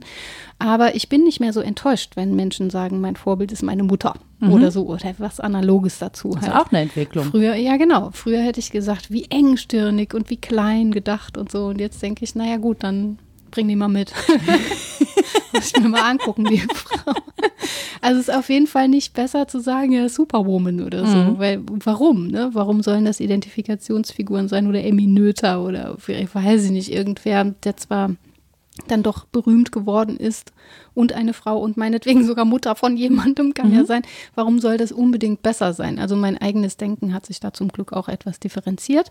Aber wenn ganz, ganz viele Leute immer nur meine Mutter sagen, dann denke ich, das ist mir zu traditionslastig. Langweilig. Ja, ja, weil warum nicht jemand, der viel geschichtlichen Abstand hat? Ariadne, ne? jemand, der erfunden ist oder. Die ist nicht erfunden. Natürlich nicht. Die hat ja einen Faden Den Minotaurus gab es richtig und den Minotaurus gab es wirklich. Ja, und das so. sah auch furchterregend aus. Ja. Oder warum kann es nicht, wie gesagt, was, das ist so mein Komplex, warum kann das nicht auch ein Ideal sein, das nicht verkörpert ist? Warum, mhm. ne, warum muss ein Vorbild unbedingt ein Mensch sein? Es kann auch transhuman sein oder weiß ich nicht. Also ja, inzwischen ist in mir beides so. Ich sehe Anerkennung dafür, dass es jemand ganz Reales, Nahes sein kann oder auch was was weiter. Aber es wäre schon spannend, wenn du es aufgeschrieben hättest, immer hm. so über die Jahre, ja, ne, wer ist hier Vorbild und dann man so daran abgleichen kann, was eigentlich bei jungen Menschen gerade ähm, so oder was denen so vorschwebt, wohin die, weil das hat ja, da gibt ja schon bestimmt Studien zu. Möge sie uns jemand. Vor, äh, Vorbildstudien? Ja, ja das wäre spannend. Könnte ich mir vorstellen, dass ja. das regelmäßig gefragt wird. Wie oder? in dieser Jugendstudie genau, vielleicht. Ne? In, den, in den jeweiligen Alterskohorten. Von diesem Ölkonzern. Ja, ja. Hm? die Esso-Studie. genau, die Essen-Studie. Ja. ja. Hm. So. Aber ich könnte mir vorstellen, dass das was ist, was abgefragt wird, mhm. weil das interessiert. Und jetzt im Moment haben wir ja schon die ganze Debatte rund um Klimawandel und Greta und Gedöns. Also ist ja klar, dass wieder neue Vorbilder an den Horizont drängen. Ja, definitiv. Also, und wie gesagt, dadurch, dass eben der Feminismus sozusagen einen neuen Hype erlebt, Mhm. Ähm, wobei ich das ungern echt als Hype und Trend ähm, bezeichne, aber es, äh, oder sagen wir lieber, es erfährt neue mediale Aufmerksamkeit und hat irgendwie äh, erreicht so breite. Da reden wir noch nicht von Wertschätzung, nur von Aufmerksamkeit. Ja, ja, ja, aber das ist ja so, ja, ne? Also es ist jetzt gerade, es ist einfach sehr laut und es wird halt sehr laut auch aufbegehrt, was ja. mit unter, also finde ich, damit zu tun hat, dass mehr Frauen auch sich Raum nehmen in sozialen Netzwerken zum Beispiel mhm. und dort Dinge zur Sprache bringen. Also es ist schon so, ähm, ich weiß nicht, ob es auf der Straße den gleichen Effekt hat, ne? also im, im, normalen Alltag. Aber wenn du dir soziale Netzwerke anguckst, da ist die Debatte schon sehr groß und auch sehr laut und hält schon lange an. Mhm. So, das auch. Ähm, deswegen finde ich das schon spannend, dass das eben auch neue Heldinnen und Helden, Vorbilderinnen. Vorbilderinnen, finde ich gut. Vorbildnerinnen. Vorbildnerinnen. Nee, das, aber, ne, dass da einfach mehr Menschen zutage treten, du auch eine größere Auswahl hast an Menschen, bei denen du denkst, ja, da lohnt es sich irgendwie, sich die als Vorbild zu nehmen ja. oder eben bestimmten Eigenschaften nachzueifern oder die zu kultivieren. Ne? Ja, das genau. ist uns ja auch eigen, weil ich mich gerade gedacht habe, weil auch so viele gesagt haben, ähm, oder du gesagt hast, ich werde meiner Mutter ähnlicher. Na, wie viel Einfluss. Ja. Ja, es ist etwas in mir, das ihr ähnlich Ja, genau. So. Aber wie viel Einfluss, naja, aber wie viel Gestaltungseinfluss ja. haben wir eigentlich qua Ausstattung. Ne? Ja. Also inwieweit sind wir überhaupt in der Lage, da zu wählen, uns auszurichten. Ganz anders zu werden. Ganz mhm. anders zu werden. Was muss uns eigentlich in unserem Leben begegnen? Wie weit müssen wir sozusagen auch unser Umfeld verlassen? Ne? Also muss ich wirklich in ein ganz anderes Land gehen, um ganz andere Ideen davon zu bekommen? Oder reicht es, äh, das zu konsumieren über Bücher, Videos mhm. und ähnliches? Ähm, das ist ja auch eine spannende Frage. Auf jeden ne? Fall. Wie wie muss ein Einfluss aussehen, damit sich unsere, unser Bild, unsere Abbilder, Trugbilder, Vorbilder, damit die sich verändern? Genau, das ist das Herz der Bildungsdebatte. Und ich umarme freudig alles, was in die Richtung geht. Ähm, da wird was demonstriert, meinetwegen auch eine Regel demonstriert, wie man leben könnte. Das ähm, bewirkt aber Einsicht. Im mhm. Gegensatz zu, da wird einfach etwas nachgeahmt, was vorgegeben ist. Das ist mir einfach zu heteronom und fremdbestimmt. Ja das mag das Richtige sein, dann ist es aber zufällig das Richtige mhm. und nicht qua Einsicht und nicht qua individueller Beurteilung. Und deswegen finde ich alles gut, was dazu anreizt, die eigenen ähm, Heldenfiguren nochmal zu überdenken, die eigenen Vorbilder vielleicht ähm, ja, abzulegen und neue zu suchen oder auch mal eine Zeit lang ohne zu leben. Ich könnte zum Beispiel nicht sagen, das ist so die Gretchenfrage. Kannst du sagen, wer dein Vorbild ist? Ähm, ja, ich werde wahrscheinlich müssen und sagen, dass natürlich mein Großvater mein Vorbild ist an der Stelle. Ja. So, weil ich mich sehr viel mit dem beschäftige. Das ist ja jetzt irgendwie schwierig zu sagen, ja, aber da gehe ich drüber hinweg. Nee, das ähm, ist ja auch nicht gemeint. Aber ansonsten sind Vorbild für mich die Menschen, die für ihre Ideale und Werte einstehen und zwar öffentlich und auch da, wo sie großen Druck und großen Anfeindungen ausgesetzt sind. Ja. Das sind im Zweifel nicht Einzelpersonen, sondern ich sehe das an Frauen und versuche mich ähm, daraufhin zu entwerfen. Also ich stehe nicht in gleichem Maße in der Öffentlichkeit. Wir können auch nicht alle im gleichen Maße Menschen erreichen und so. Ähm, aber das ist was, wo ich sage, okay, wenn ich eine Überzeugung habe und die öffentlich vertrete, dann muss ich auch dafür einstehen ähm, und vielleicht da auch noch mutiger werden. Mhm. Auch wenn man das gar nicht will, weil man hat gar keinen Bock auf die ganzen Anfeindungen. Ja. Äh, aber es ist halt auch nicht fair, andere alleine da stehen zu lassen und die die ganze Arbeit machen zu mhm. lassen. Das geht halt irgendwie auch nicht. Jetzt habe ich mir gedacht, dass du so antworten würdest und müsstest. Ja, ist ja, nee. Und dann mir auch gedacht, warum kann ich so nicht antworten? Das, mhm. wie gesagt, es sagt was über einen selbst aus, weil ich in den Biografien nicht so forsche. Mhm. Und ich glaube, für echtes Vorbild, um sagen zu können, das ist mein Vorbild, muss ich auch viel davon kennen oder möchte ich viel mhm. davon kennen. Und ich bin in dem Punkt zu, mm, entweder zu faul oder zu zurückhaltend. Mir war das immer schon eklig, irgendwie um, Biografien zu lesen von Denkerinnen und Denkern. Es mag was anderes sein, wenn es da Verwandtschaftsbeziehungen gab oder persönliche Zugänge. Ja, es gab vor allen Dingen persönlichen Druck dadurch. Ja, ne? Also klar. Das, das war ja wirklich so. Mein genau. Großvater, das glaube ich, dekonstruiert ist ganz gut. Mein Großvater war ja immer der Held, der hing da in ja, seinem Rahmen und ich habe immer zu dem aufgeschaut, weil es ja gar nicht ging. Ich war ja klein und der hing halt oben. Mhm. Das heißt, du hast auch schon die Blickrichtung immer so gehabt. Und mein, meine Idee war ja, ihn zu dekonstruieren, weil mich dieses Heldentum in der Familie so erdrückt. Mhm. So und deswegen um dem nahe zu kommen, musste ich diesen Sockel absägen. Ja. Es ging gar nicht Ja, anders. Und ich habe das ja auch, ich habe ja das Menschliche auch gefunden Ja. in seiner Biografie und es macht ihn mir näher. Mhm. Was nicht heißt, dass ich mich, ähm, dass ich denke, ich bin er, Mhm. aber er liefert mir schon ähm, Identifikationsmöglichkeiten. Ich möchte sein Schicksal nicht teilen. Ja, klar. also da, Ja, da Wer allein- möchte das schon? Genau, das ist so ein Alleinstellungsmerkmal, wo ich sage, das kann da auch bleiben. ja, das so. ist auch verrückt, sich als Vorbild zu gerieren, weil man umgebracht wird. Also diese ganze Terrordebatte, Nee, das hat er ja nicht Selbstmordanschläge. selbst gemacht. Nein, Ja, ja. eben, aber die referiert ja auf das Gleiche, Ja, dass es genau. irgendwie gut sei, tot zu sein Ja, das- für ein Ideal. Das ist der Grund, warum er im Martyrologium des 20. Jahrhunderts steht und auch geehrt Ja. wird, weil er halt da, dafür gestorben ist, Ja. aber eigentlich dadurch. Aber und wir deswegen. möchten ja inzwischen eine Vorbilddebatte, die nicht aus dem Reich des Totenkults kommt Nee. eigentlich. Genau. Genau. Und bei mir ist es eben, ich sag ja, das sagt irgendwas aus. Entweder es gab dieses Schlüsselproblem nicht für mich, nicht epochal, aber individuell. Oder es ist tatsächlich so, wenn bei mir jemand so hoch an der Wand hängt und ich gucke von unten drauf. Museumstüren waren sowas früher, die waren extra so hoch, dass das schwer war, da reinzukommen, weil da das humanistische Ideal ja so weit oben hängt. Dann wende ich mich ab. Ja. Das ist was, da denke ich nicht, ich säge den Sockel ab, sondern dann denke ich, da mach euren Scheiß allein. Ich bin, ich, ähm, wenn ihr nicht, ja, also mm, nicht immer, ne? Also wenn es mich triggert, dann will ich natürlich schon ran, aber ich bin, glaube ich, mm, zu schnell weg, um dann sagen zu können, ich lerne es so gut kennen, dass es mein eigenes Vorbild werden kann. Okay. Also das im Prinzip sagst du direkt, ja, wenn du, wenn du meinst, du musst da oben stehen, dann steh doch alleine da. Ne, ich frage mich schon, wer den dahingestellt hat und warum. Also ich gucke mir die äußeren Rahmenkonstellationen an und frage mich, wer da was gemacht hat. Aber ich entwickle nicht diesen Ehrgeiz, mm, das runterzuholen für mich, weil ich denke, mm, ne, das hat Gründe, dass Menschen das so hochgehängt haben, ja. Ähm, Ich gucke mir diese Gründe an, ich gucke mir die Menschen an, die das gemacht haben, dann verstehe ich, warum der da oben hängt. Ich lasse den aber da oben hängen. Hm. Ich weiß nicht, wo- woran das liegt, aber ja, kann auch einfach Charakter sein. Ich habe, wie gesagt, ich finde das so komisch. Es wäre ja naheliegend, dass ich zum Beispiel Nietzsche-Biografien lesen würde. Kann ich nicht. Schlimm für mich. Interessiert mich nicht. Ich, nee, es interessiert mich tatsächlich nicht und es ist aber auch schlimm für mich. Also, ähm, bäh. Siehst möchte du, und ich habe immer so eine, so eine Handwerkstasche im Gepäck, damit ich an jedem Sockel einfach mal so, So, ein da bisschen, muss ich dir jetzt ein Bild zeigen. Red noch weiter. ja, noch ein bisschen dran rumhacken kann. Ich glaube, das macht mich auch so unbeliebt, wenn man nicht einfach erhöht vor jemandem stehen kann, der ein kleines Handwerksbesteck Ja, aber das dabei hat. macht dich auch so intellektuell und mich so einfältig, Ach, dass ich komm. das nicht Ach, tue. ach, nee, komm. doch, in dem Punkt Nein. schon. Nein, nein, nein, nein. Doch, in dem Das- Punkt schon. Nein, nein. Doch. Da muss ich Egal. jetzt an meinem eigenen Sockel Nein, hacken. doch, Helge, rein.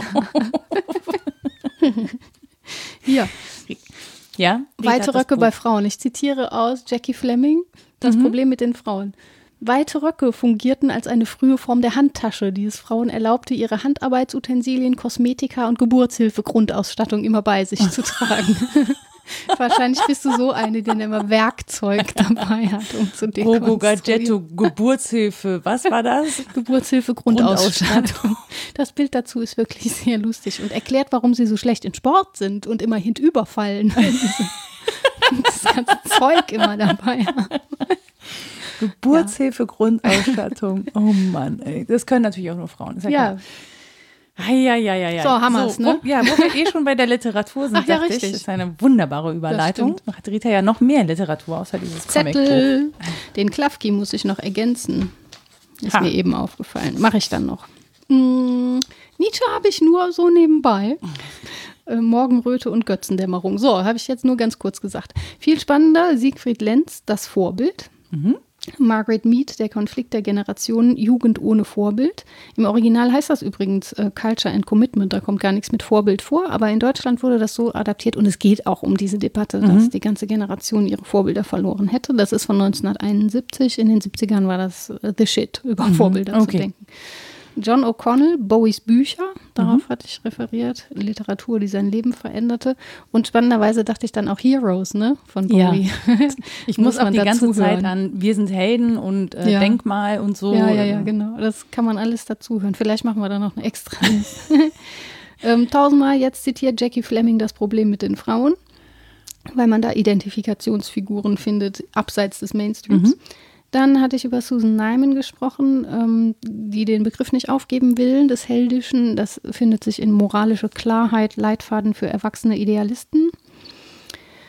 Dann ähm, zwei Artikel aus einem Herausgeberband. Der Herausgeberband ist von Kalcher und Lauermann und heißt einfach Vorbilder erziehen wohin von 2014 und darin äh, die zwei Artikel von Ursula Frost, die ich eben zitiert habe. Der heißt So sein wie oder Neuerfindung des Lebens mhm. über die Bedeutung von Vorbildern in Geschichte und Gegenwart und etwas mehr in die mediale Debatte von Ingrid Paus-Hasebrink, die Heldinnen und Helden von heute, mediale Vorbilder von Kindern und Jugendlichen im Zeichen von Konvergenz und Crossmedialität. Das ist, wie gesagt, in diesem Sammelband.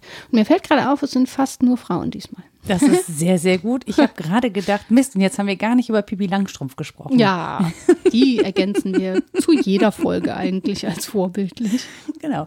Wenn ihr noch äh, Anmerkungen, Fragen oder Rückmeldungen habt zu dieser Folge über Heldinnen, Vorbilder und Idole, Trugbilder, dann könnt ihr uns erreichen ähm, unter rita.wasdenkst-du-denn.de oder nora.wasdenkst-du-denn.de. Wir haben eine Website www.wasdenkst-du-denn.de, da findet ihr auch alle unsere Folgen oder im Podcatcher eurer Wahl. Ihr findet uns auch bei Spotify und vielen anderen äh, Podcast-Plattformen. Ich kann sie gerade nicht alle auswendig, aber es wurde kritisiert, dass immer nur diese grüne Plattform genannt wird und nicht all die anderen, die es mhm. auch noch gibt, Podcast-Plattformen. Du siehst ein großes Fragezeichen über meinem Kopf wegen Grün. Aber wegen ja. Grün, ach so, das Logo. Ah, dieses, okay. Ja, ich möchte jetzt nicht die ganze Zeit den Namen nee, nee, sagen nee, und dachte, gut. ich komm, käme da geschickt drumrum. Entschuldigung. Wir haben eine Facebook-Seite, ihr erreicht uns auf Twitter unter wddd-podcast auch beim Mastodon. Da bin ich als Frau Nora unterwegs. Und wenn ihr möchtet, dann dürft ihr uns einen Euro spenden über Steady. Das haben inzwischen schon 55 Menschen getan. Danke. Ich habe keine Ahnung, wo ihr herkommt, aber großes Dankeschön dafür. Und ansonsten würde ich sagen, ja, habt eine, eine heldenhafte Zeit. Oder eine vorbildliche, aber das klingt so moralinsauer. Ja, da könnt, ihr könnt ja Mülltrennung machen. Das, genau. ja, das ist ja eh gut. Überlegen, was wohin kommt. Welcher Sockel muss in welche Tonne. Genau. Bis bald. Tschüss. Tschüss.